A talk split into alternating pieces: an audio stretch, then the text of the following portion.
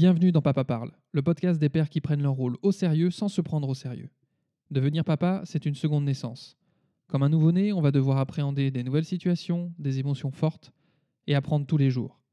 C'est pourquoi, au travers de ce podcast, je vous propose de profiter de l'expérience d'autres papas. Papa Parle, c'est aussi deux pères, Pierre-Yves et Thomas, qui se posent plein de questions sur leur rôle de papa. Nous sommes en avril 2020. Bienvenue dans l'épisode 16 de Papa Parle. I am the only daddy you got. I am the damn.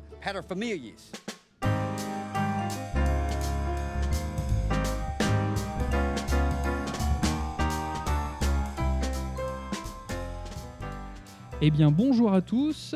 Euh, bonjour Thomas. Bonjour Pierre-Yves. Bonjour Julien. Bonjour à tous les deux. Donc, comme vous l'avez entendu, aujourd'hui, on reçoit Julien, euh, qui est euh, bah, un jeune papa aussi, euh, qui a une histoire euh, toute particulière. Avant de rentrer sur ton parcours direct de papa, est-ce que tu veux bien te présenter un petit peu, nous parler de, de ton parcours euh, Qu'est-ce qui fait qu'aujourd'hui tu es ce que tu es? Euh, oui, bien sûr. Donc, euh, je, suis, euh, je suis professeur des écoles. Ouais. Ma particularité, c'est que ben, mon parcours d'enseignant m'a amené euh, dans plusieurs endroits différents. Donc, j'ai commencé en France, puis je suis parti deux ans aux États-Unis, là où j'ai rencontré ma femme. Et ensuite, j'ai immigré au Canada, dont- d'où elle est originaire, euh, pour m'y installer il y a, il y a bientôt quatre ans maintenant, trois ans et demi. Ok. Ouais, donc ça fait, t'as, fait quand même un, un- pas mal de. T'as été la chercher loin en tout cas. Oui, oui, oui, écoute, euh, ouais, ouais, on s'est retrouvés, disons, euh, je sais pas si j'ai été la chercher ou si on a fait notre ch- petit chemin de chaque côté. Et puis, euh, en tout cas, c'est moi qui, qui, qui suis venu dans, dans son pays parce qu'elle a aussi deux autres enfants D'accord. et le- son ex-mari est, est au Canada. Donc, je n'avais pas vraiment le, le choix, mais tout a fonctionné euh, euh, pour l'immigration. Tout ça, j'ai pu m'installer euh, au Canada. J'ai eu probablement un peu de chance, mais D'accord, ça s'est bien sans passé. trop de heurts en tout cas. non, en tout cas, assez, assez vite, avec du stress évidemment, parce que c'est jamais facile. Ouais. Euh, et euh, voilà, donc euh, ça rejoint un petit peu mon parcours de père, mais quand la, la première année où on s'est rencontrés, on était tous les deux aux États-Unis, puis elle a dû partir euh, au Canada parce que son visa était terminé, et moi j'ai- je suis resté un an de plus euh, euh, aux États-Unis, là où j'ai fait mon immigration, et pendant ce temps-là, elle était enceinte, donc euh, dans un autre pays. ok. Euh, ah oui, donc, donc tu- on- t'avais- vous avez vécu la grossesse à distance. et, et oui, ouais, Ok. ouais, ouais. Cette en se voyant toutes les- environ une à deux fois par mois, disons, au moins une fois par mois. D'accord. On est arrivé à se voir. euh, Et, et avant ça, je suis un peu curieux de savoir euh, euh, qu'est-ce qui a fait que tu es arrivé aux États-Unis? Est-ce que tu as, en- tu as eu envie de vivre autre chose? Est-ce qu'il y a quelque chose qui, t'a, qui a déclenché cette, ce voyage ouais, ou- c'était, c'était une opportunité de travail, disons.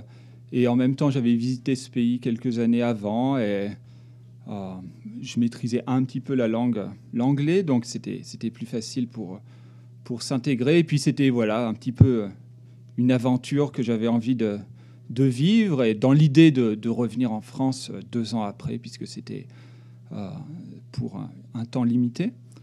Mais est arrivé ce qui est arrivé et, et j'en suis très heureux. Même si évidemment il y a plein de choses en France qui me manquent, mais Quoi donc pas tout avoir. ah, et mes- ma famille, mes amis, un certain style de vie aussi qui Ouais, peut-être quand on est en France, on ne se rend pas compte euh, à quel point c'est important. ouais. Mm. On, on reviendra peut-être justement un petit peu là-dessus, justement Mhm. sur les différents styles de vie, vu que tu es au Canada puis que tu as, connu les États-Unis avant. Quand tu as rencontré ta femme, elle avait donc déjà deux enfants, tu m'as dit? Oui. Tu nous as dit? Euh, elle, euh, elle vivait avec? Euh, elle Comment ça vivait s'est avec passé euh, euh, ma rencontre. euh, La rencontre, oui. Et puis toi, du coup, euh, alors votre rencontre, euh, au bout de, est-ce que vous vous installez ensemble Au bout de combien de temps? Parce que ça veut dire que toi, tu, bah, tu commences une histoire avec une femme qui a déjà deux enfants. Tu n'en avais pas avant. C'est déjà quelque chose. Mhm. Alors c'est fort, encore- hein. d'assez d'assez particulier, d'assez fort, ouais. Tu, commences à être beau-père. Oui. Et ce qui est encore plus particulier, disons, c'est que, c'est que Jocelyn, sa fille, est- était dans ma classe. Ah, d'accord. Donc c'est c'est ça, c'est ça qui a fait le, le match? Oui, voilà. Donc, euh, donc euh, elle était aussi la seule euh, canadienne, disons, dans- étrangère, un petit peu dans ma classe. Donc, Ouais. bah, ça nous a un petit peu rapprochés. D'abord, elle m'a invité à, à manger parce qu'elle savait aussi que, en tant que, comme ça, immigré, entre guillemets, euh, quand on arrive dans un pays, on aime bien avoir un contact. Donc, elle a, on a mangé ensemble. Puis euh, ensuite, euh, bon, on s'est mis à aller courir ensemble tous les dimanches. Et puis, et puis dans son couple, ça ne se passait pas très bien. Enfin, il y avait plus, disons, cette flamme. Il y avait plus, plus rien en fait qui se passait. Et puis, et puis euh, petit à petit, bah voilà, ça s'est ça s'est fait comme ça. Et au moment, en fait, c'est au moment, un mois avant de repartir au Canada, c'est là où, où c'est elle qui m'a dit. euh, bah, qu'elle ressentait quelque chose pour moi de très fort et qu'elle avait vraiment envie d'essayer. Et à ce moment-là, bon, ils s'étaient plus ou moins déjà séparés euh, de son côté. Donc, euh, bah, on, a dit, OK, on, on- va essayer. Et puis, elle est partie finalement un mois après. Et on, s'est revus en vacances. Et puis, on s'est revus comme ça plusieurs fois. Jusqu'à ce qu'en septembre, elle me dise que bah, elle aurait, elle, elle m'a demandé un petit peu mon avis sur euh, un autre enfant. Quoi. D'accord. Alors il y avait aussi, aussi le fait qu'elle était, elle est plus âgée que moi, donc euh, arrivé à la fin de la trentaine, il y a aussi peut-être une pression pour dire oh, si je veux vraiment un enfant, il faut pas trop qu'on tarde Et, non euh, plus. Et tu, me dis, hein, si c'est peut-être plus pour son histoire, elle, tu réponds si tu veux, mais euh, ce- cet autre enfant, c'était euh, vraiment elle, elle avait envie d'un troisième enfant, quoi qu'il arrive, avant même de te connaître, ou alors c'était aussi par rapport à votre union, par rapport à votre histoire? Je pense qu'elle avait envie d'un autre enfant, mais ce qu'elle m'a dit vraiment, c'est qu'elle a envie d'avoir un enfant avec moi, qu'elle voulait que ce soit moi le, voilà, le père. C'est que, c'est que. Alors moi aussi, j'avais envie d'un enfant, mais, Ouais. mais je- elle m'a vraiment dit qu'elle voulait avoir un enfant avec, avec moi et pas juste avoir un enfant. Quoi. D'accord. Tu avais un- envie d'un enfant dans l'absolu ou avec cette femme Et Est-ce que ça t'avait déjà traversé le- l'esprit avant ou... Je pense qu'en travaillant aussi, en étant en contact avec des, des jeunes enfants euh, depuis un, un certain nombre d'années, je- disons que je n'avais pas envie d'un enfant dans, disons dans l'absolu, mais euh, j'ai jamais vraiment vu ma vie dans le futur sans enfant, disons. Donc, euh, euh, c'est vrai que quand elle m'a, elle m'a proposé, qu'on était déjà, qu'on se connaissait un petit peu mieux. Alors, on se connaissait en tant qu'amis depuis depuis de nombreux mois, ce qui n'est pas très long forcément, mais euh, mais même si on était ensemble depuis depuis depuis un, euh, ouais depuis peut-être quatre mois, j'ai j'ai même pas forcément euh, réfléchi très longtemps et j'ai dit oh oui moi aussi j'aimerais avoir un enfant avec toi. D'accord. C'était, c'était assez euh, simple et, Oui, et évident, Euh, on va dire. Et évidemment, voilà, c'est ça, Ouais. c'était un, un petit peu une évidence. Et, et quand, euh, au moment de l'annoncer à, à- à nos familles et nos amis, je pense qu'il y en a beaucoup qui ont eu, qui ont eu la réflexion de dire oh c'était un accident, c'était, mais on a dit non non c'était c'était voulu, c'était c'était c'était prévu. euh. Donc Ouais. euh, Ouais, ouais, c'était, c'était une, une vraie envie de vous deux et, et pas, Oui, pas une oui. surprise. non non non. Et même si les circonstances étaient compliquées, ça nous a pas ça nous a pas empêché de de tenter l'aventure quoi.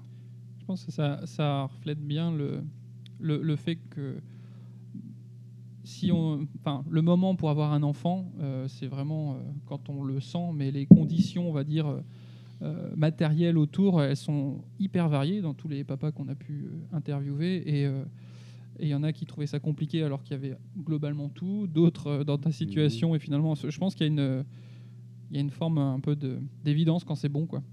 Mhm. Ouais, c'est vrai. D'accord. Donc tu te voyais pas, on va dire, dans l'absolu, tu tu te voyais pas tout de suite papa, mais dans l'avenir, tu te voyais papa. Est-ce que, tu avais une idée euh, de, ce que c'était qu'un papa euh, par rapport au modèle que tu as pu avoir? Est-ce que tu avais des idées sur, euh, sur ce que tu voulais être comme papa?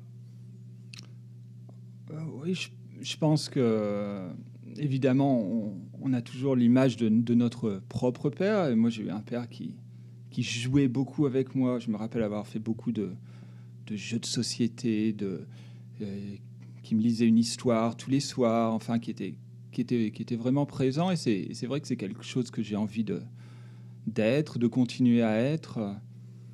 Alors c'est particulièrement facile en ce moment puisque je suis à la maison tous les jours. Euh, et donc Oui, je rappelle qu'on est dans de- cette période de confinement et que Voilà, tout le monde est à la maison.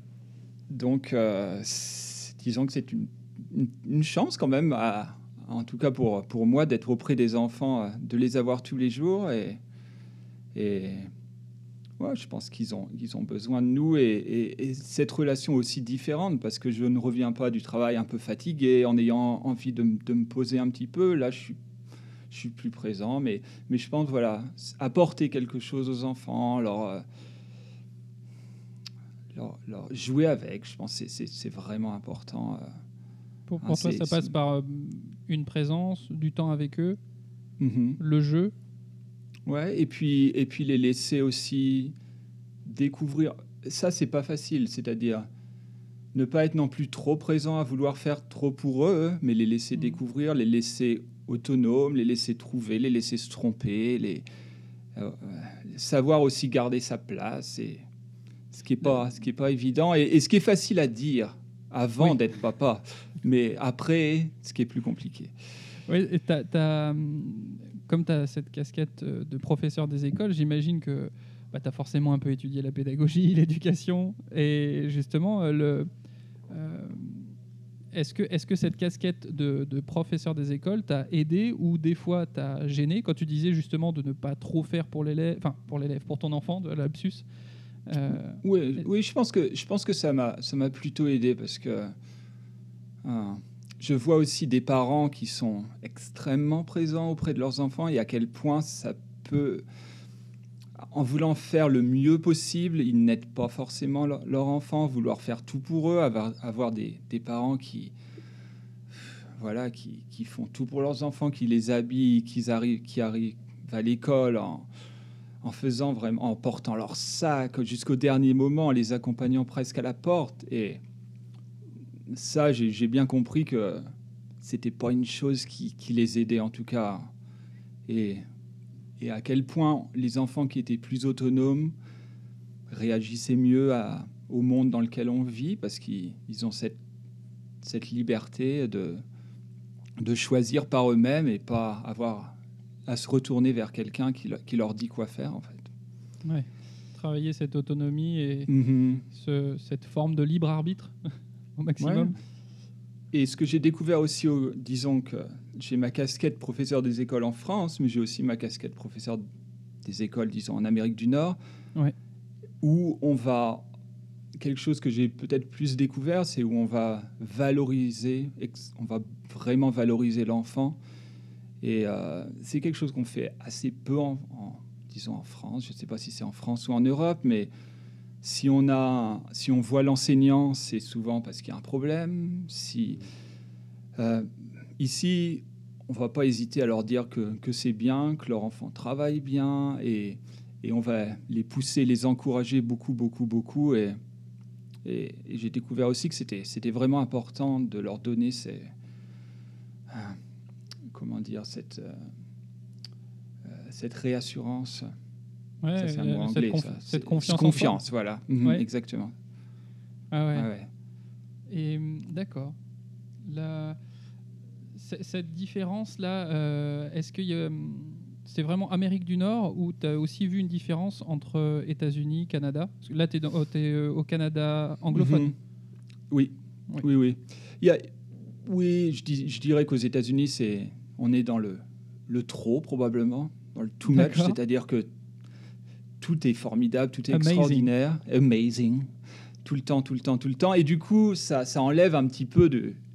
Si tout est tout le temps formidable, ben, il y a plus euh, cette- cet équilibre en fait. Donc, finalement, au Canada, je trouve qu'on est un bon mélange entre les racines européennes et les racines nord-américaines.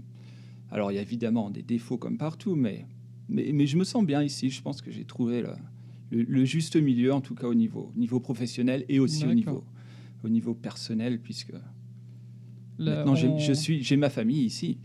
Ouais, bah oui. Bah oui, tu as construit ta famille là-bas. On, on a eu, euh, on a eu Nicolas qui, lui, est au- aux États-Unis dernièrement dans l'émission. Et il parlait donc de ce côté justement encourager les enfants, beaucoup aux États-Unis. Euh, il voyait un bémol avec. euh, comment Il y avait beaucoup euh, la carotte. C'est-à-dire qu'ils encourageaient les enfants et toujours il y avait des récompenses et malheureusement c'était des récompenses liées aux sucreries, aux bonbons, etc. Mhm. Est-ce qu'il y a un peu ce phénomène-là aussi au, au Canada? Est-ce que c'est plus modéré? Non, ça va être beaucoup plus modéré parce que euh, on va leur donner des petits cadeaux, des petites choses comme ça, mais en tout cas, euh, dans mon école, on n'a pas de, de bonbons, de sucreries, de choses comme ça. On va leur donner des, des petits livres, des petits puzzles, des petites choses euh, comme ça euh, pour les récompenser. Mais euh, quand j'étais aux États-Unis, j'ai quand même vu une enseignante, à la quand un élève lisait une ligne de livre, il y avait un petit bonbon à côté. Quand il finissait la ligne, hop, il mangeait le bonbon. Puis ils allaient la ligne Ah, d'après. ok. À quel point euh, la Ah, nourriture. vraiment dans- dans ah oui, là, là, ouais. c'est dans l'extrême. ouais. Ok. En France, Donc, on aurait un, un petit, une petite part de camembert, un truc comme ça. ou, ou- ou alors en France, euh, on taperait sur les doigts si on lit pas Ouais. bien. oui, oui, oui, c'est vrai. oui, oui. Ouais, c'est vrai que je, je repense à mon parcours scolaire. Euh, bah, oh, je, je- je me rappelle de nombreuses fois où euh, des élèves ont été réprimandés, mais des, des fois où on a dit c'est bien, continuez comme ça. Euh, C'était quand même assez rare. Quoi. Ou alors quand il y avait la réunion, des réunions parents-prof, euh, bah, si tu avais la chance d'être un bon élève, bon, bah, tu allais voir le, le prof, tu te disais bonjour, oui, bah, tout va bien, merci, au revoir. Quoi. Oui, oui, oui. Et, ceux qui, et ceux pour qui ça allait pas bien, eh bah, alors, c'était le cauchemar d'aller à la réunion parents-prof. Et parce oui. que Mhm. C'était remontrance sur remontrance. Quoi. Ouais, on nous dit pour une remarque négative, il faudrait qu'il y ait sept remarques positives. D'accord, c'est c'est ce qu'on vous transmet. euh, Oui, c'est ce qu'on nous transmet. euh. Alors, ce qui n'est pas évident à faire non plus, surtout quand on a affaire à des élèves un peu difficiles. Mais, mais en tout cas, ça aide à, à Mhm. dire oh, bon, peut-être ça, c'était pas bien, mais regarde ce que tu peux faire. Regarde ça, c'est c'est extraordinaire ce que tu fais.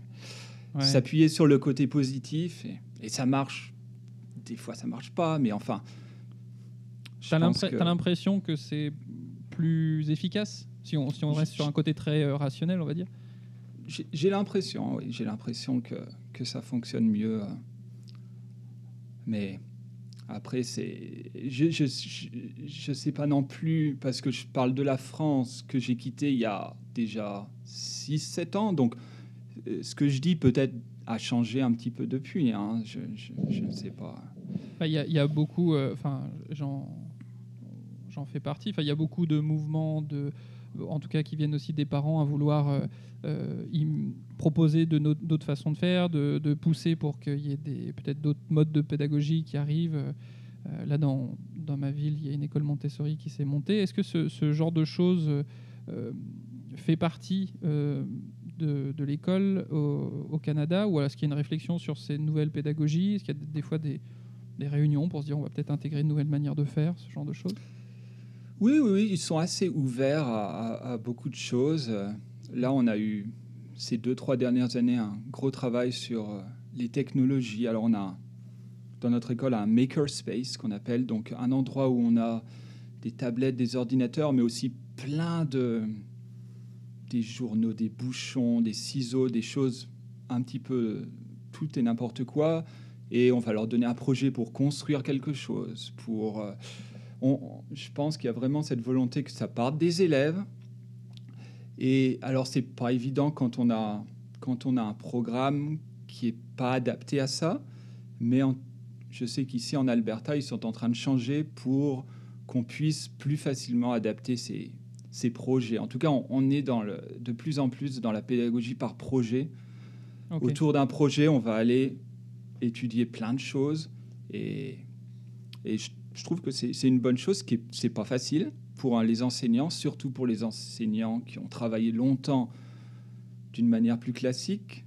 On Mhm. leur demande presque de faire un autre métier, mais ça fonctionne. Je pense que ça fonctionne. Ok. Désolé, hein, j'ai un peu euh, creusé le Oh, sujet ouais, de l'école. mais ça, une- ça m'intéressait beaucoup et d'avoir la chance d'avoir un professeur des écoles. J'ai sauté sur l'occasion. Peut-être euh, qu'on revient sur, euh, sur ton parcours. euh, Ouais. Quand tu donc quand ta compagne est enceinte, toi tu es encore aux États-Unis. Toute la c'est toute la grossesse ou est en train de batailler pendant ce temps-là pour essayer d'avoir un visa ou Voilà, ça- exactement. Je suis en, je pense que du moment a- qu'on a décidé d'avoir un enfant, j'ai commencé mes démarches. Euh, et puis on, bah, on a eu la chance qu'elle tombe enceinte assez, rapidement, euh, environ, je crois, deux trois mois après. Donc, euh, arrivé décembre, donc je sais que je vais avoir, je vais être père et, je ne suis pas encore certain, même si j'ai commencé mes démarches, de, pouvoir immigrer au Canada, même si j'y vais de temps en temps en tant que touriste. Et là, c'est évidemment assez stressant quand même parce que je veux, je veux surtout pas ne pas être là au moment de l'accouchement, même disons la- les premiers mois. Euh, donc, euh, même si on se voit, j'ai quand même ce stress de, de me dire est-ce que, est que je vais pouvoir être là? Mais, mais tout se fait assez, assez rapidement, assez facilement. Donc, euh, Comment, On- comment tu as appris que tu allais être papa? Par téléphone? Oui, je crois qu'elle m'avait. Oh, il y avait une petite mise en scène, il me semble, hein, avec quelque chose euh, euh, du genre euh, Bonjour papa, écrit sur le ventre ou quelque chose comme ça qui. Ok. Voilà, avec. euh, ce qui était un, peu, un petit peu une surprise, mais enfin, comme c'était mon, ouais, mon premier, je savais pas vraiment. Finalement, dans. J'avais jamais vraiment réfléchi à combien de temps ça allait prendre. à- Généralement, et- c'est 9 mois. Ouais, mais avant de tomber enceinte. Eh ben ça dépend. Et ça dépend, ouais, ouais, ouais. Et puis les neuf mois d'après, ouais, ça c'est sûr que. Euh, mais j'ai envie de dire que je me suis presque senti père au moment où on a décidé d'avoir cet enfant. Hmm. Parce que dans Ah. ma tête, j'ai jamais vraiment pensé que je qu'elle ne tomberait pas enceinte. En fait, c'était tellement naturel pour moi que du moment qu'on avait décidé, c'était ça y est, Ok, j'allais oui, tu n'avais pas d'inquiétude sur le fait que ça allait euh, fonctionner. Non, ouais, c'est vrai que a, a- a posteriori, c'est c'est peut-être bizarre, mais j'ai j'ai jamais vraiment, je me suis jamais posé cette question en fait. Donc, quand tu as appris que- qu'elle était enceinte, en fait, euh, t'es, euh, moi aussi j'ai les mots qui me viennent en anglais, c'est pas normal, je vis en France. Euh, tes, euh, tes concerns, euh, attends, comment on pourrait dire ça? Tes préoccupations, ouais, c'était pas ou enfin, on n'est pas obligé d'être préoccupé, mais euh, étaient de l'ordre de euh, comment vais-je rejoindre euh, Oui, ma, ma compagne enceinte et pas merde, je vais devenir père euh, et ça me fait flipper, euh, je sais pas du tout. euh. ouais, non, c'est exact, c'est plutôt ça, c'est plutôt de l'ordre matériel, Ah, les vols d'avion, les choses comme ça pour pour être sûr d'être là, parce que alors je suis à- j'ai dû rentrer, j'étais aux États-Unis, j'ai dû rentrer en France pour repartir au Canada. Je suis arrivé au Canada en fait en tant que touriste parce que je n'avais pas encore mes papiers. Mais j'avais pris un vol retour pour leur faire plus ou moins Mhm. croire que, que j'étais touriste. mais, et j'ai eu mes papiers assez, assez, assez vite après. Euh, mais il y avait quand même ce stress de, à la douane de savoir s'ils me laisseraient passer en sachant que j'avais demandé un visa et que je venais en tant que touriste. Mais tout ça, finalement, me faisait oublier le côté euh, que j'allais être père, malheureusement. Plus, c'était vraiment, j'avais besoin d'être Mhm. là, quoi. C'était vraiment la priorité numéro un. Oui, et moi j'ai une petite pensée pour euh, ta compagne là, parce que c'était euh, sacré ascenseur émotionnel. euh, elle se sépare de, du père de ses, ses deux filles, c'est ça? Euh, Il y a un garçon et une fille. Un garçon et une fille. Elle se sépare du père des enfants. Elle, elle- c'était avant de rentrer au Canada? Oui. Ouais. juste avant. ouais. Elle- rentre au Canada, donc avec les enfants. Ouais, ils, Là, sont, elle- ils sont tous rentrés. Elle a dû aller chez ses parents pendant un mois avant de retrouver la maison et puis de faire toutes les démarches. Bah oui. Euh, donc, euh, non, non, ça a été. C'était pas enceinte, facile. euh, enceinte sans le papa, Oui. mhm. enfin, sans, sans- sans sa présence quotidienne. Quoi. Exactement, Ça ne devait ouais. pas être simple. ouais. Ouais, donc, un grand chapeau à, à elle qui, qui a assumé tout ça en même temps que qu'elle a dû travailler aussi, qu'elle travaillait, qu'elle a retrouvé un travail. Donc, euh, on avait Force beaucoup de, de choses contre nous. Ouais. mais- Et, hum, et donc, à son- tu parles d'ascenseur émotionnel. euh, justement, on arrive au moment euh, de l'accouchement et justement, où tu as vécu quelque chose de très fort et de très particulier. Et est-ce que tu veux bien nous expliquer ce qui s'est passé, comment ça s'est passé? Oui, Bien sûr. Et alors, cette grossesse, elle s'est passée très, très bien, aucun problème, aucun, au- aucune complication. J'ai pu, euh, en, en allant au Canada, j'ai pu euh, aller à un rendez-vous, euh, un, un ultrason, quoi, où on voit la, Oui, une écho. la échographie. Voilà. On a pu faire une échographie à Salt Lake aussi euh, euh, quand elle est venue. Tout allait très bien. Donc, euh, au moment où on est allé à, l'hôpital, euh, bon voilà, on est dans la chambre installé. Moi, je me rappelle être euh, vraiment pas stressé, quoi. Vraiment être heureux que ça arrive, excité, quoi. Et puis là, une fois qu'on a tout branché, les appareils, tout ça, qu'on attend, un moment, on voit du sang arriver. Et donc, bon, on sait que c'est, on pas normal. Euh, et tout se passe extrêmement vite. Euh, ils prennent ma femme tout de suite dans, un bloc chirurgical. Euh, moi, ils me demandent de tout de suite mettre la blouse, les surchaussures, tout ça pour, pour que je puisse la suivre. Et c'est quelque chose que, que j'apprécie vraiment ici au Canada, c'est qu'on va laisser vraiment, on m'a laissé auprès d'elle tout le temps, quoi. Mhm. Et donc, euh, bon, le, le- je pense qu'à ce moment-là, il ne pouvait plus trouver de, de pouls, il ne pouvait, il n'y avait plus de rythme, de rythme cardiaque, donc il décide, et c'est ce qu'il fallait faire tout de suite, de, de sortir le, le bébé. Et Donc en césarienne? en, en césarienne, malheureusement en césarienne, euh, euh, sans anesthésie, parce que l'anesthésie n'avait pas eu le temps encore de faire effet, donc ils, ils ont, ils ont ouvert euh, comme ça, quoi. Et, et a, a posteriori, ma femme me dit toujours, finalement, cette douleur physique n'est rien à côté de, du, euh, de l'aspect psychologique ou mental. Cette douleur physique, on l'oublie plus ou moins assez vite. Euh, donc ils sortent, euh, donc Amy, c'est son nom, et, euh, et là elle est, assez- elle est blanche, elle, elle respire pas, elle ne crie pas, et, bon, on voit tout de suite les, médecins faire un massage cardiaque. euh, Enfin, on est dans l'urgence, on est tout est calme autour de nous, euh, mais on, voit que, bon, de toute façon, il y a quelque chose qui se passe pas bien. Et moi et ma femme, on se regarde et on, dit plus ou moins, on bouge notre tête et on dit non, il y a. Enfin voilà, c'est fini, quoi. C'est jusqu'à ce qu'ils arrivent à la, à, la refaire, à la, comment dire, la faire. euh, son cœur le- repart, le, ouais. le- le cœur euh, repart et euh, bon, tout, elle- il l'emmène très vite euh, dans une autre salle. euh, donc, pour l'instant, on en est là avec.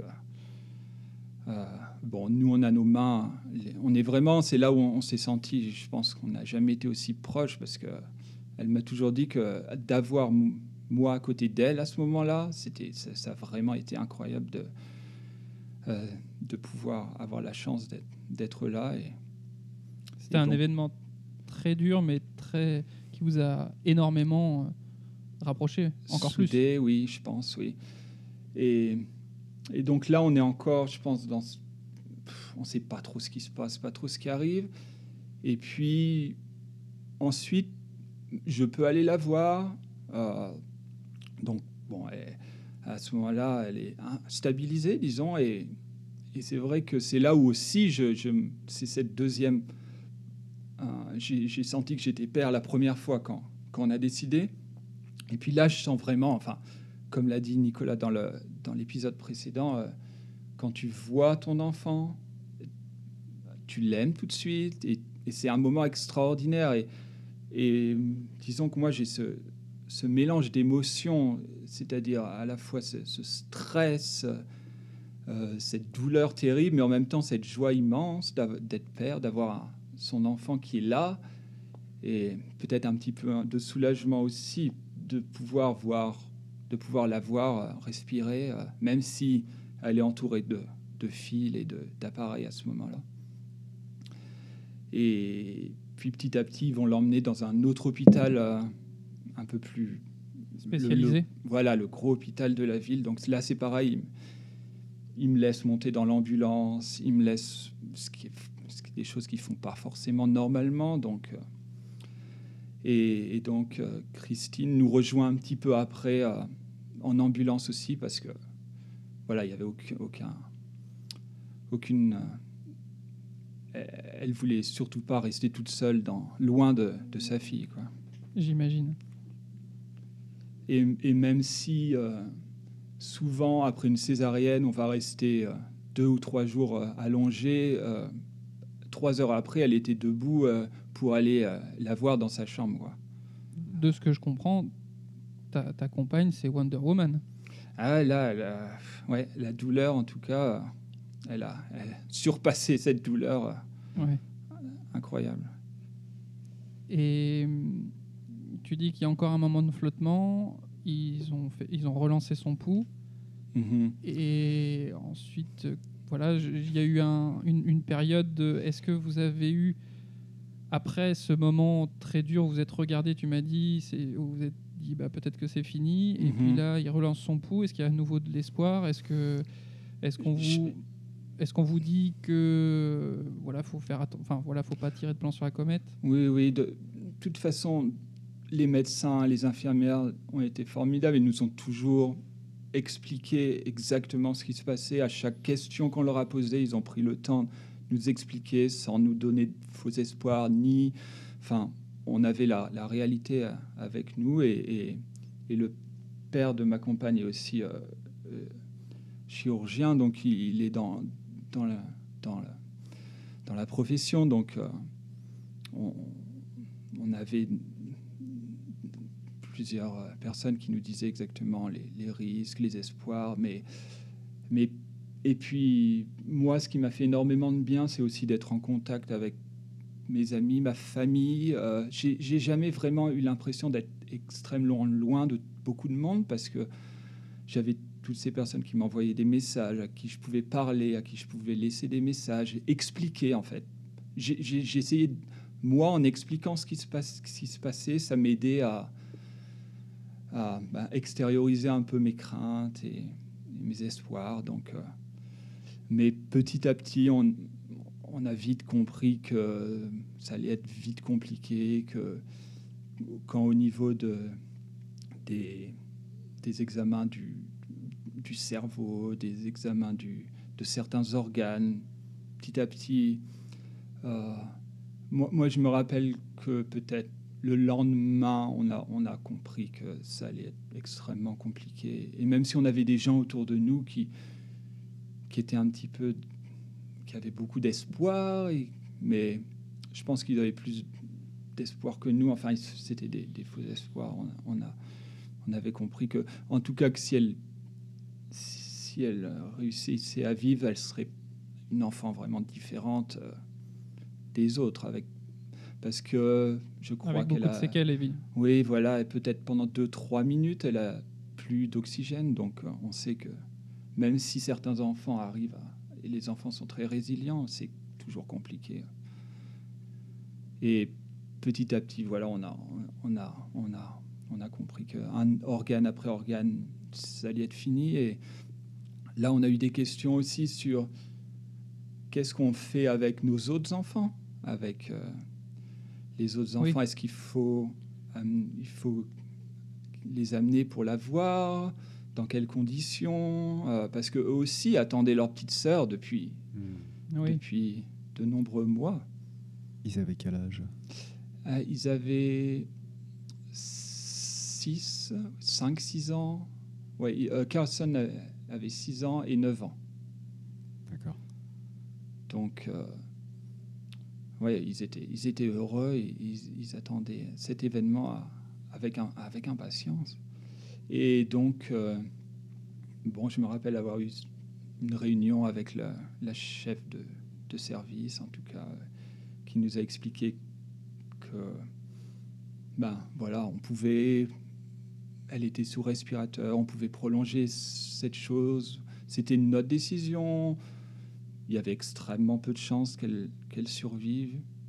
Donc, euh, je crois qu'on a attendu encore une nuit de plus et, et on a pris la, la décision qui n'était pas forcément, qui était assez évidente pour nous que, ben, il- voilà, on, on allait euh, Lui dire la, au revoir. la débrancher, lui dire au revoir et donc ils ont débranché un petit peu les fils et on a pu la tenir dans nos bras, donc avec les enfants aussi, chacun notre tour, lui parler, euh, lui dire qu'on l'aimait. euh. Et, là, on a pris aussi beaucoup de photos pour avoir des souvenirs. Et elle était avec nous sans, sans fil, sans, sans rien. Et euh, c'était des moments extrêmement difficiles, mais en même temps, je me rappelle être- avoir eu ce sentiment de, fierté incroyable d'avoir mon enfant comme ça dans, mes bras. Et, c'était voilà, très dur, mais, mais je pense que la façon dont ça s'est passé, en tout cas, ça, j'ai pas de, de regret dans la façon ah, dont ça s'est passé, quoi. Et, et après, bon, je, voilà, jusqu'à son dernier souffle, elle était avec nous et et, et ensuite, euh, voilà, c'était c'était, on s'y était un petit peu préparé. Quand même, ça nous, ça nous avait, c'était moins un choc comme si elle était partie dès l'accouchement. On, l'a accompagnée et comme je l'ai dit, hein, j'ai ce sentiment assez incroyable de joie d'être père, mais horrible et terrible de perdre son enfant qui venait de naître 48 heures plus tôt. Me- Merci pour euh, de nous dire tout ça. C'est, je, je, je m'accroche, je m'accroche fort quand même. ouais, là, c'est. Et, et par rapport à ça, justement, quand je vois, enfin, euh, voilà, on, on est, on est amis. À l'époque, euh, j'ai, j'ai vécu ça par message interposé, etc. Et, et j'étais extrêmement ému euh, euh, par rapport à ça. Et que- quel, euh, par l'après, comment ça Mhm. s'est passé? Quelles quelles ressources vous avez trouvées, soit en vous, soit vers l'extérieur pour d'une part faire le deuil et puis peut-être, on en parlera après, aller vers une nouvelle grossesse? Mhm. Ouais, je pense que la première décision qu'on a prise dans l'après, ça a été de, de donner, on a décidé de, donner ses, ses organes pour si jamais ça, ça pouvait euh, aider d'autres d'autres bébés dans des conditions critiques. Puis, il y a eu un moment, peut-être c'est le moment où, je ne sais pas si on a pris la bonne décision, c'est au moment où on va faire les formalités pour, euh, pour la, la crémation. Euh, on nous propose d'aller la voir une dernière fois. Et moi, je voulais vraiment rester sur euh, mon enfant que j'avais dans mes bras, qui était encore, qui respirait encore, plutôt que de voir comme ça, d'avoir un dernier souvenir d'un enfant qui, qui était décédé, quoi. Donc, on a décidé de ne pas de ne pas l'avoir une dernière fois. Et puis, l'hôpital nous a, même sans qu'on le demande, nous avait fait une, une petite boîte avec ses empreintes de pieds, avec des cheveux, avec sa couverture. Donc, quelque chose qui nous permette de, de matérialiser un petit peu euh, Sa présence sa présence, exactement. Ça me fait, ça me fait penser à, à une, une phrase de, je crois de, de Victor Hugo qui disait. euh, euh, Victor Hugo, qui lui d'ailleurs aussi avait pas perdu sa fille, qui était décédée, et qui disait Tu n'es plus là où tu étais, mais tu es partout là où je suis. Et, et ça, ça, ça résonne vraiment en moi, disant que elle est toujours avec moi, hein, elle est vraiment là. euh, euh, elle est, elle est pas dans cette boîte, elle est avec moi. Quoi. C'est- elle, est, elle est dans moi, elle est, elle est avec moi. Et, dans l'après, je me rappelle avoir ce sentiment qu'on m'avait vraiment enlevé une partie de moi-même. Et un sentiment assez différent quand une personne qu'on connaît, quand un grand-parent décède, là vraiment c'est c'est une partie de moi. de- et puis d'avoir un petit peu cette trappe qui s'ouvre sous moi et une sorte l'impression de tomber sans pouvoir se raccrocher à rien du tout. Quoi. Avec- Sauf, je dirais, à ma, à ma compagne. Parce que c'est nous, on s'est vraiment aidé l'un l'un l'autre. Et, et j'ai l'impression que quand l'un était au plus bas, il y avait toujours l'autre pour le remonter. Et tous les deux, comme ça, ça nous a permis de, de, de passer ces, ces premiers mois qui étaient euh, vraiment compliqués. Oui, le, le- le soutien s'est fait vraiment au sein de votre couple et, et vous avez été très soudés par rapport à ça. Oui, on, on a assez peu demandé d'aide extérieure euh, et on nous en a beaucoup proposé et on a toujours expliqué que c'était notre choix, que si on voulait de l'aide, Mhm. il était là. Mais c'est, je sais pas, c'est pas quelque chose qu'on a senti. On n'en avait pas à ce moment-là besoin. On avait besoin l'un de l'autre. Donc on, est aussi, on a aussi décidé de partir un petit peu ensemble en, euh, autre part pour quitter un petit peu cette ville et ses souvenirs. euh, je crois peut-être un mois après, puis trois mois après, on, on est, on, s'est retrouvés ensemble pour essayer de, de j'ai pas envie de dire penser à autre chose parce qu'on peut pas penser à autre chose, mais d'être dans un autre contexte et puis de, réfléchir, euh, de réfléchir comme tu l'as dit aussi à, ce qu'on va faire après, quoi, l'avenir de, de notre couple. Moi, je me rappelle aussi avoir une pensée une des premières pensées que j'ai eues après sa mort, c'est je ne veux pas perdre aussi ma compagne. Quoi.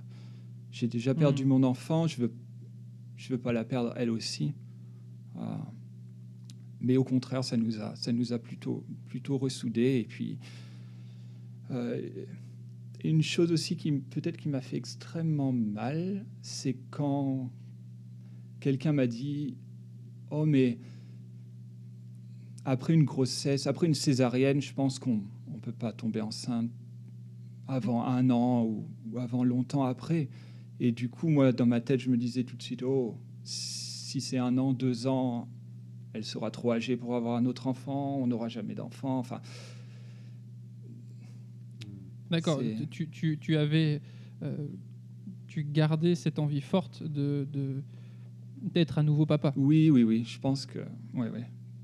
Et, et je, je pense aussi que le fait d'avoir, de vivre ce sentiment, de vivre cette fierté d'avoir son enfant, et même si elle restera toujours ma fille, euh, c'est quelque chose que j'avais envie de, de, de vivre, peut-être pour elle aussi. J'avais envie de, de vivre ça. Et, Et Christine, euh, est-ce qu'elle a eu cette peur aussi? Est-ce que, à partir de quand vous avez parlé euh, à nouveau d'avoir un enfant?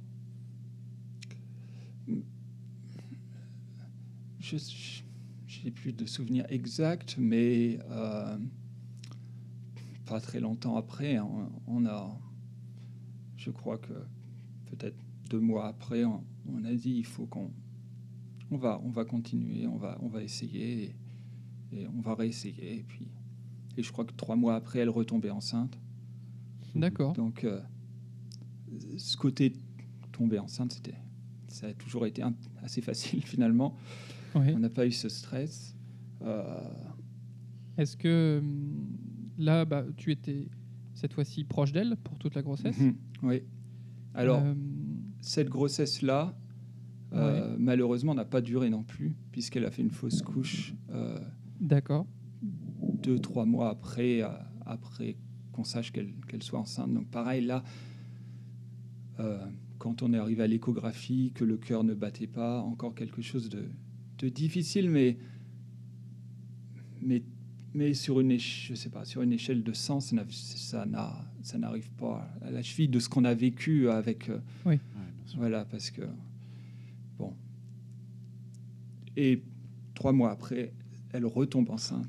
Cette fois, pour, pour là-bas. Euh, cette fois, ça va marcher euh, jusqu'au bout. Et comment on appréhende la grossesse après, euh, après des tels événements? La troisième Alors, grossesse euh, Là, la troisième grossesse, c'était extrêmement difficile, oui, parce que extrêmement stressant, en tout cas pour moi, parce que pff, les moindres petites choses qu'on nous dit, c'est et peut-être qu'on nous avait dit les mêmes choses pour la première et Oui. auxquelles je n'avais pas fait attention, mais mais là, c'est- difficile, surtout que il y a des petits problèmes, il y a des petits problèmes de de cordon, des choses comme ça qui font qu'il y a un petit peu plus de risques. Il y a aussi parce que il faut savoir qu'on n'a jamais exactement su ce qui s'était passé la première fois. Oui, vous n'avez pas Euh, vraiment compris pourquoi. Non, personne n'a vraiment compris pourquoi. Tout se passait. tout- C'est ça qui est difficile aussi. C'est pas quelque chose auquel on avait pu se préparer longtemps à l'avance. On savait qu'il y avait des risques. Pour nous, il y avait, enfin, il y avait aucun risque. Pour les médecins, il y avait aucun risque. Ça a été envoyé à San Diego dans les plus grands hôpitaux qui, qui gèrent un petit peu les cas compliqués comme ça pour savoir est-ce qu'ils ont oublié quelque chose, est-ce qu'ils sont passés à côté de quelque chose. Non, c'est personne ne saura jamais. Et tiens, je repense aussi, parce que j'ai dit une chose qui m'avait fait mal. Une autre chose Ouais. peut-être qui, m'avait fait mal, c'est les- Et c'est toujours des personnes qui vont dire des choses en pensant bien faire, mais Ouais. c'est dire euh, tu- quelque chose comme... euh, si elle est morte, c'est pas pour rien, ou euh, des, des choses comme ça, un petit peu... ah, je me rappelle plus des, des phrases exactes, mais... Oui, il y a toujours une raison à tout. le destin, voilà, c'est... Bon, c'est pas des choses qu'on a envie d'entendre au début. hein. Même-. On Parce qu'il n'y a aucune raison. on trouver- peut- ouais. ouais. On peut toujours trouver a posteriori, se dire que voilà, ça vous a ressoudé, que ça a apporté des Mhm. choses, etc. Mais de toute façon, je pense que c'est un événement qu'on Rien n'enlève à la, à la On n'a jamais eu envie de vivre. Non, ouais. non, non. Hum, je- la, la- la question me vient là. euh, justement, tu dis c'est des gens extérieurs qui des fois ont eu des mots blessants sans le vouloir. Euh, Qu'est-ce que tu pourrais conseiller ou ne pas conseiller justement à, à quelqu'un qui veut aider ou quelqu'un qui veut accompagner Euh, Tu dis que tu as eu beaucoup de gens qui, qui ont proposé de l'aide. Mhm. Euh, voilà, juste proposer de l'aide, c'est très bien. Est-ce que des fois c'est trop? Est-ce que Oui, des fois, des fois c'est trop, des fois c'est trop.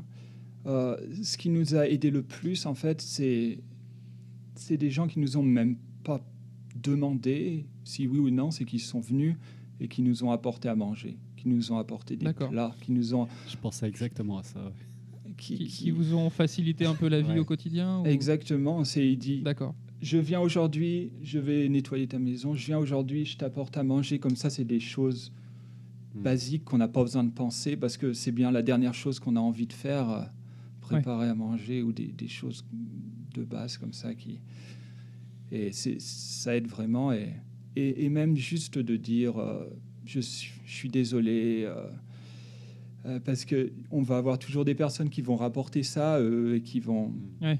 euh, voilà, qui vont nous dire Oh, j'ai, je suis venu devant ta maison, j'ai pleuré, mais je pouvais pas venir. Mais je dis Ok, mais c'est pas toi, c'est, c'est, c'est- peut-être difficile pour toi, mais bon. Ah, c'est, il faut penser aux personnes qui ont, qui ont Ouais. cette épreuve et même si c'est difficile, c'est encore plus difficile pour, c'était plus difficile pour Bah nous. oui. Donc peut-être, euh, voilà, pas trop poser de questions, aider sur le quotidien, sur les, les petites choses en fait qui vont vous faciliter, qui facilitent Mhm. la vie en fait. Et on a toujours tendance à dire non, non, c'est, on n'a pas besoin d'elle, non. Mais au fond de nous, je pense qu'on a tous besoin d'aide, de quelque Ouais. chose, de, de petites attentions, de, des petits messages. Mais je sais qu'il y en a qui nous envoyaient même un petit cœur, un petit chose comme ça, un petit message euh, euh, sans qu'on demande, et, pas juste un, une fois par semaine, un petit message pour nous dire on pense à toi. Et ça, ça fait ça fait toujours plaisir. Et même si sur le coup, on le regarde et ça n'a aucun, aucun vrai, une espèce d'intérêt, mais ça aide, ça aide. Donc deuxième grossesse, euh, on va dire sous, sous stress, Mhm. pour toi en tout cas. Euh, et Troisième. comment? Tu étais sur la deuxième ou la troisième? Euh, Pardon, la troisième. Pardon, excuse-moi, la troisième Mhm. grossesse donc sous stress. Et, et donc arrive le moment de, de l'accouchement. Là, comment ça se passe? Comment tu vis ça? Donc là, ils avaient décidé aussi de, de faire une césarienne pour et de sortir le, le bébé avant en prévention au cas où. euh, euh, parce que c'est aussi quelque chose qui a été très difficile pour ma femme, c'est que elle s'est toujours dit si j'avais demandé une césarienne la première fois, ce serait pas arrivé. Ah, Donc ce sentiment de culpabilité, euh, même s'il n'y avait aucune raison de le faire, mais ce sentiment que moi je ressens pas ou beaucoup moins, c'est elle, elle a un sentiment de qu'est-ce que j'ai fait qui a fait qu'il aille pas bien. Et donc ouais, quelque chose qu'elle voulait surtout pas revivre. Et en tout cas, le, là on a notre notre médecin euh, qui est aussi un ami de la famille euh, qui qui, qui opère le- la césarienne et bon euh, tout le monde connaît les circonstances euh, de la première grossesse, donc euh, je, je pense que tout le monde est aussi un petit peu stressé. euh, et donc, quand on sort cette fois mon, mon petit garçon, bon, je, crois, je pense que voilà, tout le monde a plus ou moins pleuré, que ce soit les médecins ou les infirmières qui étaient soulagés. Et ils nous l'ont dit a une grosse, après. grosse charge émotionnelle pour Mm. tout le monde. Oui, oui, oui, très très grosse charge. Et donc, il me le met tout de suite sur moi, qui suis à, à côté, quoi. Donc, euh, pendant qu'il qu'il recouse Christine, donc je l'ai avec moi là pendant de, de longues minutes après qu'il qu'il l'ait testé, tout ça. donc. et puis, euh, et puis, bon, c'est jamais simple hein, avec avec Ouais. nous. Euh, disons que dizaine de minutes après, quand Christine le prend dans ses bras, elle, elle voit qu'il est bon, qu'il est qu'il devient plus ou moins violet. Donc euh, là, tout de suite, pff, il l'emmène encore. On se retrouve encore dans le dans le euh, Dans le stress. ouais, dans le stress. Et puis, je ne sais pas comment on dit en français, l'urgence, euh, l'endroit où, ouais, les urgences pédiatriques, là, où on, euh, où ils s'occupent de lui, ils le mettent dans, voilà, ils le commencent à le brancher. euh. Donc, c'était cette fois un problème respiratoire. Donc, D'accord. donc euh, quelque chose qu'on savait qui pouvait peut-être se passer parce qu'il était né un petit peu en avance, mais bon, une fois qu'il était né, on, on était plus ou moins soulagé qu'il respire normalement, mais voilà, donc intubation et encore du stress pour savoir euh, bon qu'est-ce qui qu'est-ce qui s'est passé, comment ça va se passer quoi.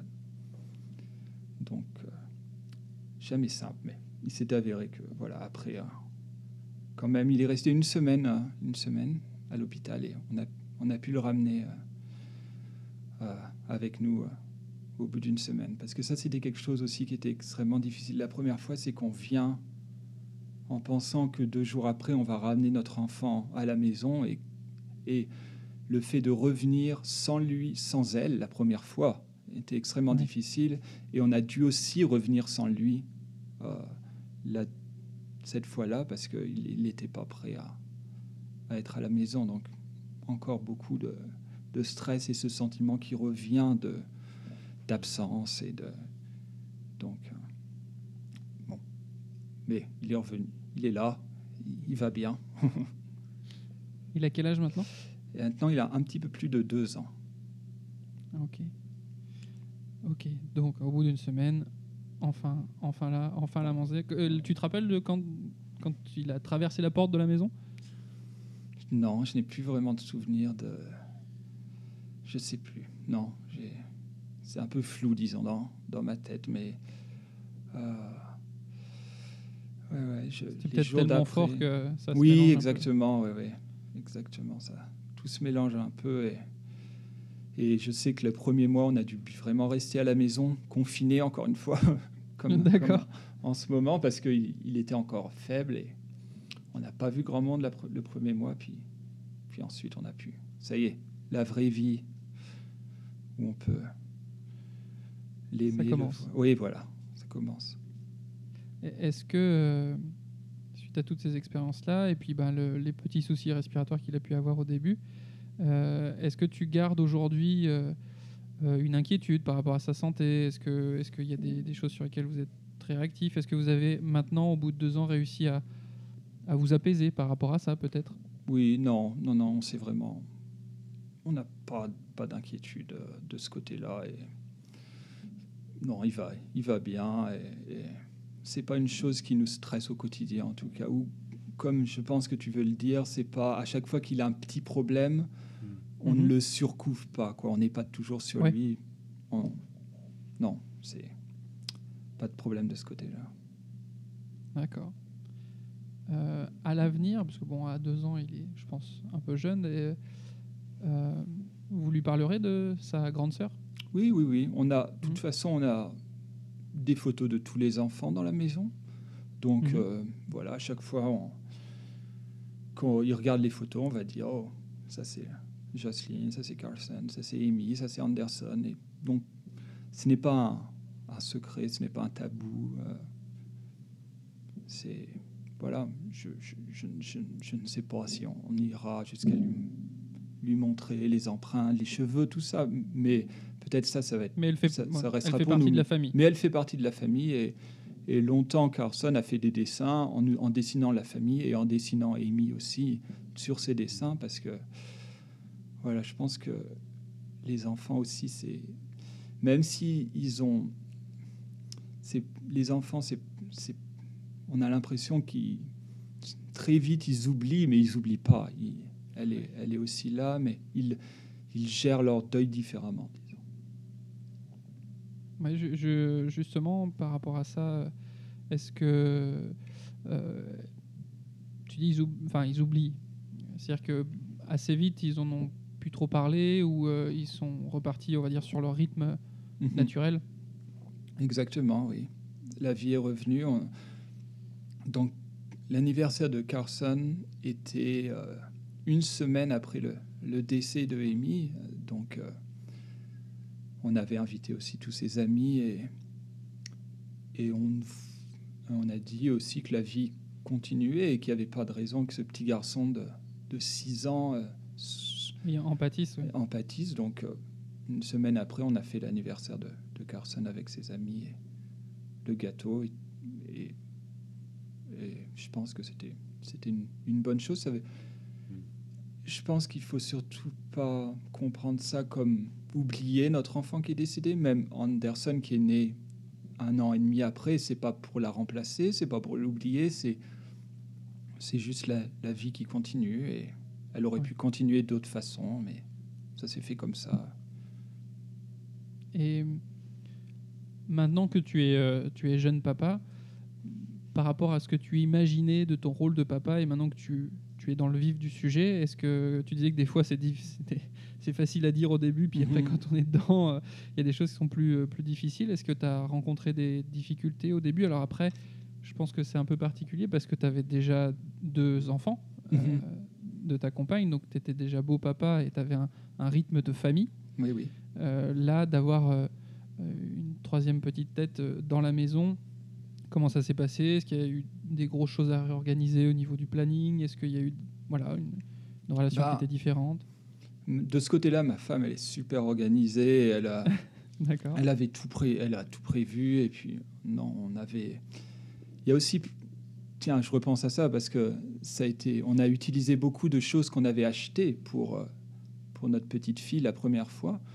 Euh, mais il y a aussi des, des vêtements qu'on a dû qu'on a dû redonner, des choses qu'on a dû. Ça, ça n'a pas été facile de, Ouais. de, de ce côté où. euh, mais euh, ouais, on a on a on avait tout euh, pour lui, donc on était. Elle est super bien organisée. Euh, difficile. Bah, au début, puis je dirais même maintenant. hein. En ce moment, il se réveille à 5h, 5h30 le matin, D'accord. ce, qui est, ce qui est fatigant. Euh, je pense que oui, ce qui m'a peut-être plus surpris, c'est la, la fatigue. La fatigue D'accord. physique du début. Par, par rapport au sommeil du, du par nourrisson qui n'est pas, au qui est sommeil. pas calé par- au départ? Exactement, ouais. et, puis, et puis par rapport à. bah, voilà, s'en s'en occuper quand même, le porter, le, le- on- Ouais. pas trop le lâcher des yeux. euh, quand même. euh, quand il commence à, à gambader, quand il commence à. Comment on dit Crawl, là. Ah, Ah, à ramper ramper. à ramper, oui, alors ça. Surtout que lui, il est assez actif, donc euh, il- il est vite monté un peu n'importe où. Ah, donc, euh, ah oui, non, c'est. On a beau lire tous les livres qu'on veut, on sera. Chaque enfant déjà est différent et, et chaque Ouais. parent est différent et on réagit différemment. ouais. Ah, Là, une fois de plus, euh, le... vous êtes beaucoup soutenu justement par rapport à cette fatigue physique avec euh, toi et Christine? Oui, et même si elle en a fait beaucoup plus que moi, parce que je travaillais aussi à ce moment-là. Donc euh, peut-être j'en ai pas fait assez. Mais c'est elle qui, qui allait se lever plus souvent que, que moi, en tout cas. Euh, et puis, euh, Elle, elle a pu, euh, tu dis à ce moment-là, c'est toi qui travaillais parce que euh, elle a pu avoir un arrêt, un arrêt. euh, oui, au, au- au Canada, euh, on a un an d'arrêt, un an de, D'accord. Ah, de, de Donc pour- congé pour maternité, quoi. Pour la maman, ouais. Et pour moi, Et- non, j'avais, j'ai eu une semaine, je crois. D'accord, oui, un peu comme en France. Ok, d'accord. Enfin, en tout cas pour les papas. Voilà. Mais un an pour la maman, c'est. un an et on peut même choisir de, de partager ce, ce temps. Si on aurait Ah, voulu faire six mois, six mois, on, on aurait pu. D'accord. On peut partager. Et elle avait aussi eu un congé maternité pour, même si Amy est décidée, elle, elle avait quand même eu le droit d'avoir un congé de, de trois mois pour, c'est- Ouais. c'est- plutôt élégant. ouais. Mhm. Oui. pour toute, toute naissance, adoption, naissance, que quoi qu'il se passe après. Ok. Euh, je, re- je reviens un petit peu en arrière. euh, co- comment, euh, comment tu as vécu le fait de devenir beau-papa Euh, com- Comment l'intégration s'est fait dans, le, euh, dans la famille? Donc tu connaissais bien sa fille, Oui. vu que c'était ton élève. Est-ce que est-ce qu'ils Il- ils ont compris que bah voilà il y avait quelque chose qui se passait entre vous Mm. Est-ce qu'ils l'ont découvert parce que vous leur avez dit?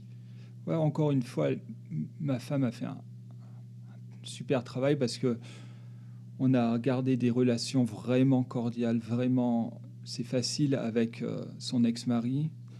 Euh, voilà, c'est parfait pour les enfants. Qui, on s'entend bien, tout le monde s'entend bien, et euh, elle a amené ça tout doucement. Enfin, sans non plus rien cacher. Donc ça s'est fait vraiment naturellement et, et, et vraiment facilement. quoi. Il n'y a, vraiment pas eu de, pas eu de Je problème. comprends que tu sois parti à l'autre bout du monde.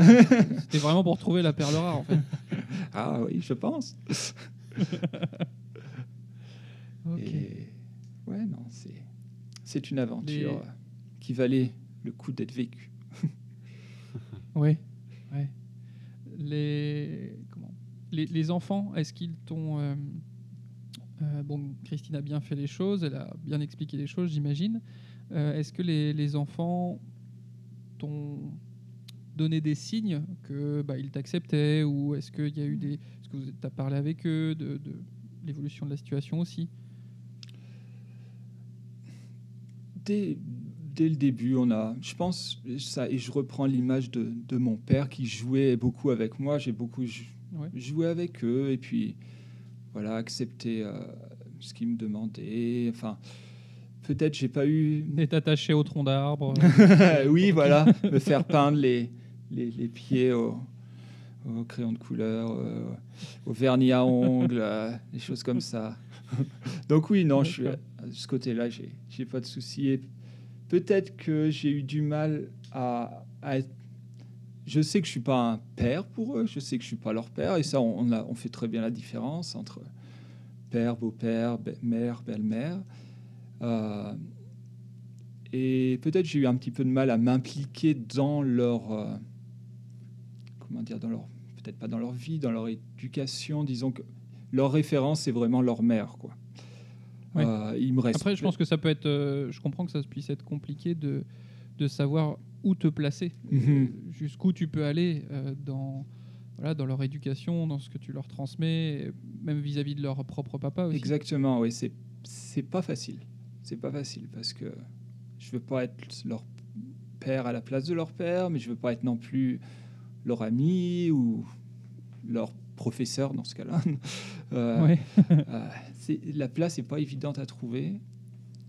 Et puis finalement, quand je suis arrivé en, en août, euh, Amy est née en fin septembre. Donc après ça, ça a été encore plus difficile de trouver sa place, j'ai l'impression. D'accord. Et peut-être que j'ai moins pensé à eux parce qu'on était tellement dans, dans ce, dans d'autres choses à penser, sans les oublier, mais c'était, c'était compliqué. Euh, une fois que Anderson est, arrivé, euh, euh, en tout cas, il y a beaucoup de papas qui, euh, qui en parlent aussi. Donc, des fois, il y a beaucoup de fatigue. Euh, quasiment tout notre temps est, tourné vers euh, ce nouveau petit être. Euh, Est-ce que toi, tu, tu as des, euh, des moments où tu t'évades, des moments rien que pour toi? Est-ce que tu, tu as des choses? Est-ce que tu trouves le temps pour ça? Est-ce que tu en ressens le besoin aussi? Oui, oui, oui, oui, oui, je prends, je prends du temps pour moi. euh, euh, je- je- disons que j'essaye de trouver un équilibre euh, dans ma vie et, et peut-être qu'au départ, cet équilibre s'est fait un peu au détriment de, de ma compagne qui, en voulant me donner plus de temps pour moi, en avait peut-être pas assez pour elle. Euh, mais bon, je pense qu'aujourd'hui, on est revenu un petit peu sur, sur des, un équilibre. Et en même temps, Christine a vraiment envie de passer du temps avec les enfants. Et elle n'a pas forcément envie de, de retravailler. Et, et il faut savoir qu'au Canada, la- l'école maternelle commence qu'à 5 ans. Donc, euh, elle a envie de partager tout ce moment. Donc, en fait, elle elle a, elle a pas repris le travail. Je travaille aussi un. je fais J'ai un deuxième job à la maison pour, pour nous permettre de, de boucler un petit peu tous les fins de mois. Donc, euh, donc peut-être qu'elle se sentait un petit peu aussi coupable que je travaille plus, même si j'adore euh, ce deuxième travail que je fais. Tu fais Euh, quoi Je fais des traductions. Donc, euh, Ok. donc euh, voilà, ça, ça marche plutôt bien et, et ça, nous- ça nous permet de voilà de qu'elle reste à la De mettre maison. du beurre dans les épinards. Ouais, voilà, et surtout qu'elle ne travaille pas Ok. Pour Vous avez trouvé des- votre équilibre Oui. et, vous avez réparti les rôles comme ça vous convenait. Ouais, je, je, je pense. hein. Et puis bon, ça, il y a des hauts et des bas évidemment. Il y a des fois c'est plus compliqué que d'autres, mais on arrive toujours à. à- c'est pas non plus le paradis, hein, faut pas rêver, mais Oui, oui. mais euh, bon, aujourd'hui c'est ça va, ça va bien. Eh bien. Est-ce que. Non, non, moi j'ai encore. Ah, t'as encore- t'as encore- t'as Oui, encore je sais que non, mais c'est c'est une émission euh, très très riche. euh, Peut-être qu'on va Oui, un oui. petit peu dépasser par rapport C'est à d'habitude. Je pense aussi que c'est pas grave. Euh, non, moi j'ai très envie de te demander euh, est-ce que vous envisagez un autre enfant encore Parce que non, enfin, il n'y a, y a pas de il y a pas de normes Oui, euh, bien dans sûr. l'affaire, mais non, mais non. voilà. Non, on n'envisage pas, Ouais. on n'en envisage pas un autre. Simplement le fait que maintenant, elle, elle, est, à- elle est trop âgée pour avoir un enfant, parce qu'elle a, elle a, elle a eu 43 ans. Donc, euh, trop- et puis, j'ai envie de dire, beaucoup trop de stress. et, Ouais. C'est- ouais. Ça s'entend tout à fait. Mais elle, m'a toujours dit que si elle avait été plus jeune, elle aurait aimé avoir un, Hmm. un autre. D'accord. Elle aurait aimé en avoir un autre. Moi, je suis pas sûr, en fait. Et moi, il y a une, euh, une autre chose qui, m'a, qui, qui- me frappe là. euh, pendant ton récit, euh, alors je précise pour les gens qui vont écouter l'émission, nous ne nous connaissons pas, enfin nous nous, découvrons euh, en même temps que nous faisons l'émission, nous ne sommes pas amis, etc. Moi, j'étais, ton- récit me bouleversait, voilà, et j'ai trouvé que tu en parlais d'une façon euh, extrêmement euh, comment Posé. dire, posé, oui. Euh, et je me suis demandé par- euh, quel est le processus pour que, pour que tu, tu, tu aujourd'hui sois capable d'en parler comme ça, de façon. Enfin, ça a l'air. je- je- ouais, j'ai un peu du mal à m'exprimer. je crois que je suis un je- peu émotionné. Euh, tu- je veux dire que tu as l'air d'avoir vraiment digéré la, la Mhm. chose Je, et d'être capable que d'en parler. euh, il n'y a qu'une seule chose, c'est le temps. C'est que Mhm. j'aurais été incapable d'en parler comme ça, même d'en parler un mois après, mhm. six mois après, un an après.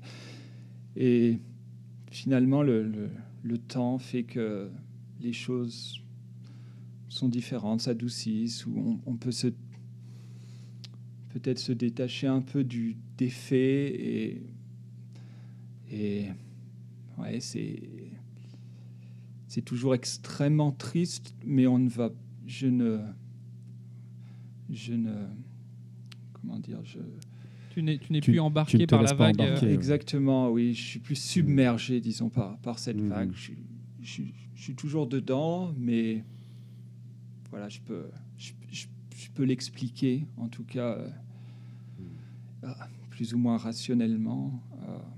euh, c'est, c'est vraiment un, un- un magnifique cadeau que tu nous fais déjà à nous. Et puis je pense à tous ceux qui vont écouter l'épisode de, euh, bah voilà, de peut-être se reconnaître dans ton vécu, de, se rendre compte qu'on n'est pas forcément tout seul, et puis de voir que euh, une évolution se Mhm. fait Ouais, et que c'est possible en fait. Exactement, parce que j'aurais jamais pensé que c'était possible euh, dans les semaines, les mois qui ont suivi, parce que Ouais. voilà, on a l'impression d'être sur une pente glissante comme ça, qui ne s'arrêtera jamais. En fait, on se demande, il n'y a aucune raison, il n'y a rien qui fera que ça, ça changera, parce que notre fille sera toujours décédée, elle sera toujours plus avec nous.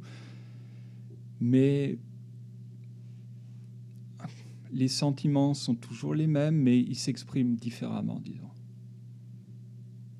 Ouais. C'est... Ouais, mais euh, je, je, je, n'ai que, je peux que te dire merci. Je rejoins Pierre-Yves. Merci à Merci. vous Merci pour ce l'opportunité de, d'en parler. Euh, bon, on se dirige tranquillement vers la fin de, Je crois. de l'épisode. Euh, je termine quand même avec euh, cette dernière question qui devient une petite tradition et qui, je pense, peut avoir encore plus de, Wow. de force. Ouais. Euh, si tu avais euh, la chance d'avoir la DeLorean du Dr Brown pour euh, retourner euh, dans le passé et parler à Julien avant d'être papa. Alors après, tu choisis la date. Ça, peut, Mhm. être, ça Ou- peut être avant de rencontrer Christine ou comme Ou- tu veux. Ou l'opportunité de retourner dans le passé pour changer quelque chose. Mhm. Et pas juste Ouais. dire quelque chose au choix pour toi. Est-ce que voilà, est-ce qu'il y a des choses que tu aurais aimé savoir, que tu aurais voulu modifier? Ouais. Quand, oui, quand on pose cette question, on peut dire évidemment que à la, à la fois on aurait envie de tout changer parce que tout peut être amélioré, mais en même Ouais. temps j'ai envie de dire j'ai envie de rien changer parce que je j'aimerais pas justement que quelqu'un vienne dix ans avant me dire ce qu'il faut faire ou me dire tu devrais faire ça Même si c'est toi. même si c'est moi, parce que probablement que j'aurais pas compris. Alors, ouais, c'est. Je, je changerais, je changerais probablement rien. Et je me dirais rien du tout. Je- je- surtout, oui, tu, tu respecterais la ligne du temps pour pas qu'il y ait de, de- de Voilà. changement. Voilà, qu'on qu'on n'aille pas dans un univers parallèle. D'accord. Ok. Eh bien, euh, merci infiniment, Julien. Merci beaucoup. Et, euh, et puis, euh, et puis ouais, là, je, suis, je suis encore un petit peu sur le, coup- sous le coup de l'émotion, donc je vais peut-être bafouiller ou dire des conneries. Alors, merci, merci à vous, à, à votre écoute et à, et à Le- vos le- questions. Ouais. Le mieux, pour pas dire de conneries, c'est peut-être de plus parler. En fait. Ouais, c'est ça. Euh, on, va, on va se dire au revoir. Merci, Julien. Merci, Thomas, Merci Julien. l'avoir épaulé. Et merci Pierre. Et Merci à puis, vous. Je vous dis à bientôt pour un nouvel épisode. Au revoir. Au revoir.